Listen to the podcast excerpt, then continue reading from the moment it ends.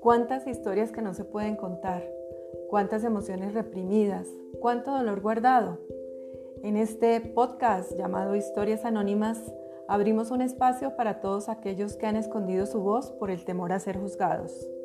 Los invitamos a compartir sus experiencias, a abrir su corazón y a despojarse de las cadenas que los atan y a salir de sus jaulas, para así liberarse y alzar su vuelo sin necesidad de mostrar un rostro o un nombre. Pronto compartiremos el primer capítulo sobre la historia de Linda, una de tantas mujeres valientes anónimas. Soy Clara Contreras, les hablo desde Bogotá, Colombia.